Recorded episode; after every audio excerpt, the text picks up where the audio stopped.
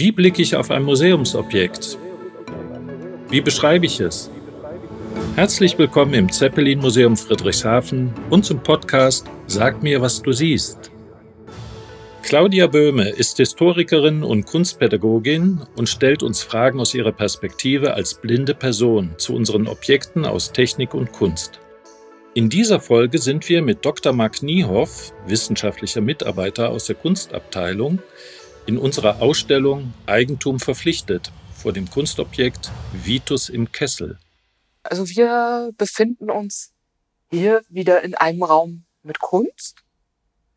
Ich finde manchmal oder gerade, dass sich Räume, in denen Kunst ausgestellt wird, ganz ähnlich anhören können, egal wo die sind. Ja, wie ist denn hier dieser Raum, in dem wir uns gerade befinden? Es also man hat ja oft White Cubes, also weiße Räume, weiße Würfel.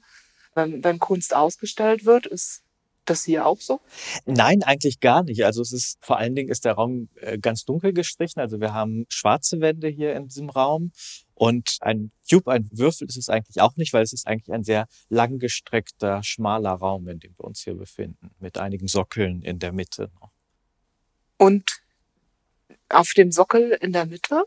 Genau, auf dem ähm, befindet sich das Objekt, über das wir sprechen möchten. Ja? Genau, wir haben hier eben auf einem schmalen Sockel äh, in der Mitte des Raumes haben wir unter einer Glashaube in einer Vitrine haben wir hier eine Holzskulptur eben den heiligen Vitus im Kessel. Jetzt gehen Bilder auf bei mir. ja, ja. aber, aber ich würde jetzt erstmal so mm, was zu Grundlagen fragen wollen. Das hat jetzt noch, noch nicht was mit der Skulptur als solches zu tun. Welche Geschichte steckt hinter dem heiligen Vitus? Also was hat, hat der Vitus was mit der Region zu tun als Person? Also was ist das für ein Heiliger? Was macht er? Also äh, der heilige Vitus ist erstmal ja eigentlich gar nicht hier aus der Region, sondern stammt der heiligen Legende nach von Sizilien, war der Sohn eines römischen hohen Beamten, der aber eben von seinem Erzieher zum Christentum bekehrt wurde im beginnenden vierten Jahrhundert und dann Wunder bewirkt hat und tatsächlich auch das Kind von Kaiser Diokletian geheilt hat und dann aber eben der Kaiser in der Christenverfolgung ihm eben ja sozusagen nahegelegt hat, dem Christentum abzuschwören und da hat er sich verweigert und äh, hat dann ja gleich mehrere Martern über sich ergehen lassen müssen. Also er ist eben und das sehen wir eben hier äh, in einem in einen Kessel mit siedendem Öl geworfen worden, einem Löwen vorgeworfen worden und diverse andere ja äh, Todesarten, die aber alle nichts gebracht haben sozusagen. Also er ist aus allem eben errettet worden und unverletzt äh, hervorgegangen und dann von Engeln weggetragen worden. So ist die Geschichte. Mhm. Also es ist im Kessel quasi eine ja eine Marter des Vitus dann gewesen. Genau. Hat das, also das, mit dem hat diese Skulptur dann jetzt zu tun. Genau, also das ist mhm. eben diese, diese eine Martha und er ist dann, also der Heilige an sich eben nicht aus der Region, aber er, die, die Skulptur kommt aus einer Kirche hier in Friedrichshafen-Fischbach. Okay, um, um einfach das ihm zu zeigen und seine Standhaftigkeit oder. Genau. Und die Kirche, in der er war, gibt es die noch? Oder was ist der Grund? weshalb der Vitus jetzt sozusagen im Kessel unter der Haube im Museum es gibt die Kirche noch, aber es ist äh, diese diese Skulptur ist irgendwann tatsächlich von der Kirchengemeinde verkauft worden äh, und war dann in Privatbesitz und ist in den 50er Jahren aus äh, Privatbesitz eben hier fürs Museum angekauft worden. Ja, also wir haben den, den Vitus, wie wir das schon angesprochen haben, auf einem Sockel unter einer Haube, also unter hinter Glas und er steht frei im Raum. Genau, also ah? man kann einmal drum gehen um den Sockel und man kann mhm. sich die äh, Skulptur auch von allen Seiten ansehen. Äh, sie ist allansichtig gearbeitet und man kann wirklich drum rumgehen und kann sich diesen Kessel eben auch von allen Seiten ansehen, wo die, also auf dem Kessel sieht man auch sehr schön die Flammen, die sind aufgemalt, aber man hat eben den Eindruck, als ob ein Feuer da unter oder um den Kessel lodert. Mhm. Und der Sockel ist etwa wie hoch? Der Sockel ist, oh je, jetzt muss ich das schätzen. Ich schätze mal so vielleicht 90 Zentimeter hoch. Höher als Hüfthoch? Ja. Okay. Und viereckig, kann man sagen, viereckige Grundfläche. Ja, genau. Mhm. Und mit Haube könnte man sagen, ist der, Die Haube ist, kann man sagen, also ich Also- bin 1,70 Meter groß, ja, so kann ungefähr. man das so sagen, so groß, Das, so hoch das wie ich. Kommt ungefähr hin, ja. Also mit Haube. Gut. Und die, die Holzskulptur dahinter kann man auf wie groß schätzen? Jetzt mit Kessel vom Sockelansatz, also von unten bis zum Scheitel? Ähm, ich schätze mal so 50, 60 Zentimeter. Zentimeter. Mhm. Und in, in welcher Haltung Ja, das ist ganz sitzt der interessant. Vitus im Kessel? Genau, weil wenn man sich die äh, Skulptur anguckt, das ist ja, es ist schon ein etwas kurioses Objekt, weil also er sitzt eben mit nacktem Oberkörper, sitzt er, die Hände sind zum Gebet aufeinandergelegt, die Handflächen, und er sitzt eben in diesem Kessel, ja bis zur Hüfte eben. Und aber der Kessel ist eigentlich viel zu klein. Es ist nicht naturalistisch natürlich damals im beginnenden 16. Jahrhundert äh, in der Spätgotik gearbeitet, sondern der Kessel ist eigentlich viel zu klein. Also wenn man sich jetzt die ganze, die ganze Gestalt vorstellen würde, würde das gar nicht ausreichen, dass er da noch drin sitzt. Also die ganzen, die Beine und der Unterkörper hätte gar keinen Platz in diesem Kessel. Ja, es, man, es geht aber dann, man sieht das auch gar nicht, ne? Man sieht gar nicht die Nein. Beine. Oder ich stelle mir so vor, Hüften sieht man bis dahin und dann ist eigentlich Kessel. Genau, genau. Also dann ist äh, quasi eine anderes. Fläche und dann, also die die Hüfte ist Ja. auf der Fläche. Also man kann auch nicht in den Kessel reinschauen, sondern es ist eben eine relativ glatte Fläche. Und der ist also klein, heißt, wenn man sich vorstellt, wie, wie kann man in einem Kessel sitzen, dann würde das eigentlich gar nicht passen Genau. von den Proportionen und könnte man sagen, der Kessel ist ja nicht wesentlich breiter als der Körper. Genau, also schon Vitus. etwas, aber nicht viel. Genau, ja. Also Mhm. der müsste eigentlich wesentlich breiter und vor allem wesentlich höher sein. Ja. Und was hat er für eine Form? Er ist ziemlich rund. Er, ist dann, er hat einen etwas breiteren Rand und schwingt dann etwas zurück und baucht, ist unten wieder etwas bauchiger. Mhm. Mhm. Und der Vitus mit freiem Oberkörper kann man, an dem ist der so gearbeitet, dass man da jetzt gewisse Muskeln hervortreten sieht zum Beispiel oder eine gewisse Anspannung oder macht der Kerl eigentlich eher einen gleichmütigen Eindruck, ich will nicht entspannt fragen. Ja, er sieht, äh, doch, das, das, das, das macht eigentlich ein ganz, also er ist, naja, also er, er er betet halt, aber Ja. er ist äh, eben, ja, in einer sehr ruhigen Haltung eigentlich, äh, schon mit erhobenem Kopf, aber eben in, wenn man auch das Gesicht sieht, schon im Gebet versunken, aber eben nicht so wie jemand, wie man sich jemand vorstellen würde, ja, der gerade im siedenden Öl sitzt, sondern ja, schon eigentlich eher entspannt. Ich glaube, ich würde nicht dran denken zu beten, wenn ich im Öl sitzen würde. ja, genau, ich auch nicht, aber Äh, das ist wahrscheinlich das Merkmal eines Heiligen. Ja. Ja, und, und so das Ding mit den Muskeln nochmal. Hat er oder ist es ausgearbeitet oder? Nein, nicht Ist- wirklich. ist er also, es eher sind, äh, also es ist angedeutet, so ein bisschen die Brust und die Arme, aber er ist doch sehr schmächtig und er ist eben eher als schmächtiger, dünner Jüngling mit auch nicht sehr breiten Schultern, sondern eher schmal gearbeitet. Also auch als, äh, als junger Mann dargestellt. Genau, als junger Mann mit auch langen blonden Locken, also Mhm. Lange blonde Locken, wie lang? äh, na, bis auf die Schultern reichend. Knapp, ja. Ähm, hat er Bart? Nein. Und die, die langen blonden Locken, fallen die einfach bis auf die Schultern oder sind die gescheitelt? Fallen die über die Ohren oder sind die hinter die Ohren Genau, also er hat einen, äh, gestrichen? ein Mittelscheitel, würde ich sagen. Und äh, sie fallen eben über die Ohren, ja, Mhm. und äh, reichen auch nicht ganz auf die Schultern, aber so am Nacken reichen sie, also Mhm. bis zum Nacken runter, an den Seiten nicht ganz bis auf die Schultern. Ja, und also wir haben ja das schon thematisiert mit eher eine gelassene Körperhaltung. Und guckt er dann auch so? Ja, Also ist sein Gesichtsausdruck auch eher. ja, ich würde den, den, genau, also ich würde den Gesichtsausdruck als eher gelassen und als, also es sind keine, keine äh, irgendwie angespannten Gesichtszüge, sondern eigentlich eher ruhige, entspannte Gesichtszüge und er schaut eben ruhig geradeaus. Und wie würden Sie sein Gesicht beschreiben?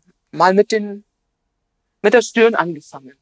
Mhm. Also, also auf, die so in Falten oder? Nein, ganz glatt? glatt. Also äh, wie auch der Rest des Gesichts eben sehr glatt.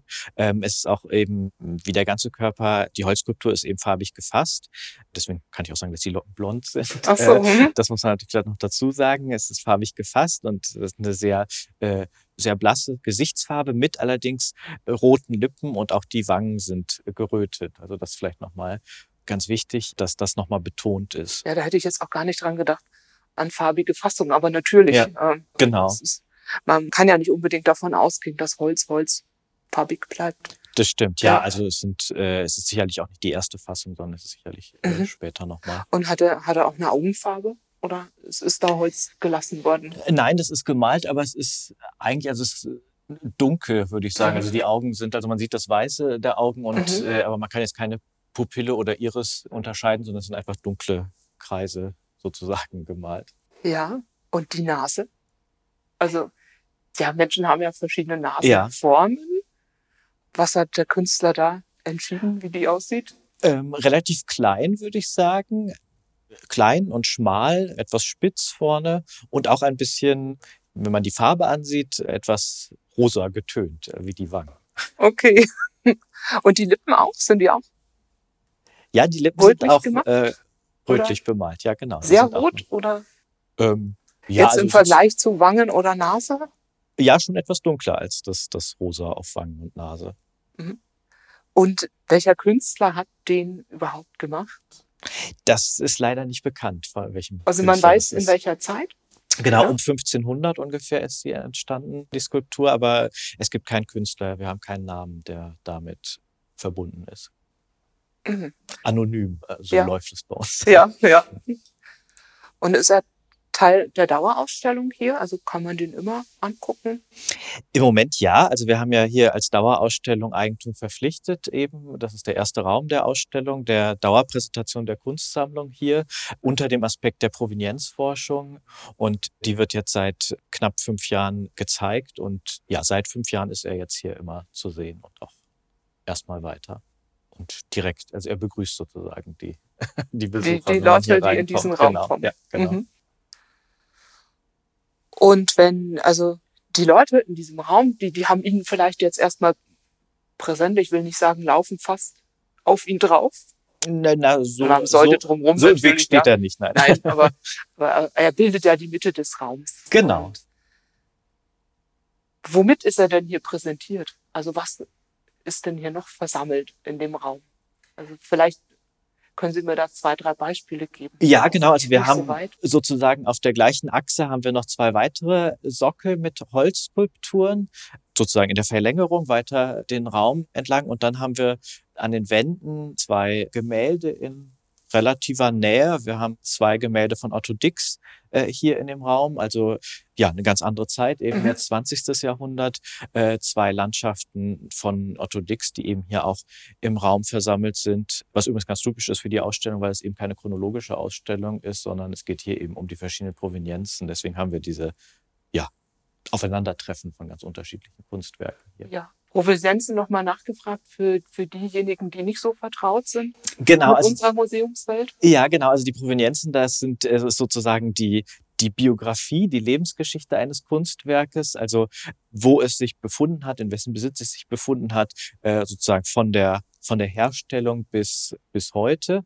Und ja, äh, besonders wichtig ist dabei natürlich die, die Zeit zwischen 1933 und 1945, also in der Zeit der NS-Diktatur, wo ja viele ja, Kunstwerke gestohlen wurden im Krieg, aber eben auch von Verfolgten, also äh, vor allem von den Juden auch Kunstwerke von den Nationalsozialisten gestohlen worden sind. Und man versucht eben in der Provenienzforschung diese Geschichten aufzuklären und zu schauen, wo die Kunstwerke sich damals befunden haben und ob eben ein Fall von Raubkunst vielleicht vorliegt.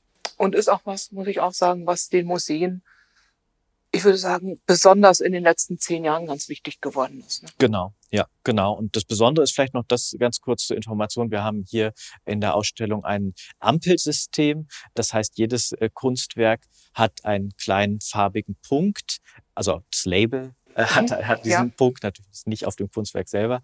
Und daran kann man eben sehen, die Provenienz, also wie sie eingestuft wird. Ein grüner Punkt ist eine unbedenkliche Provenienz, was eben diese Zeit zwischen 33 und 45 angeht. Ein gelber Punkt heißt, dass wir Lücken in der Provenienz haben. Und ein roter Punkt wäre dann ein ja, der Raubkunstzug zu ordnen, also ein, ein äh, unrechtmäßig entworbenes äh, Kunstwerk.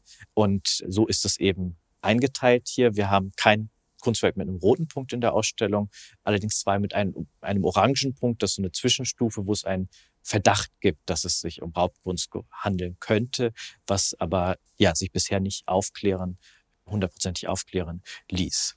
Und es ähm, wird dem Besucher aber auch erläutert. genau, also, also wir er, haben der, jeder, der, der hier hereinkommt, bekommt es mit. Genau, also wir haben direkt am, am Eingang haben wir eben äh, die Erklärung natürlich, was die Ausstellung ist. Also das ist auch natürlich hier im Raum, dass man äh, einen Text und eben auch einen Einführungsfilm hat hier in diesem Raum, wo eben erklärt wird, ja, was in dieser Ausstellung, was das Thema ist und eben auch dieses, dieses Ampelsystem mit diesen Farben wird eben erklärt.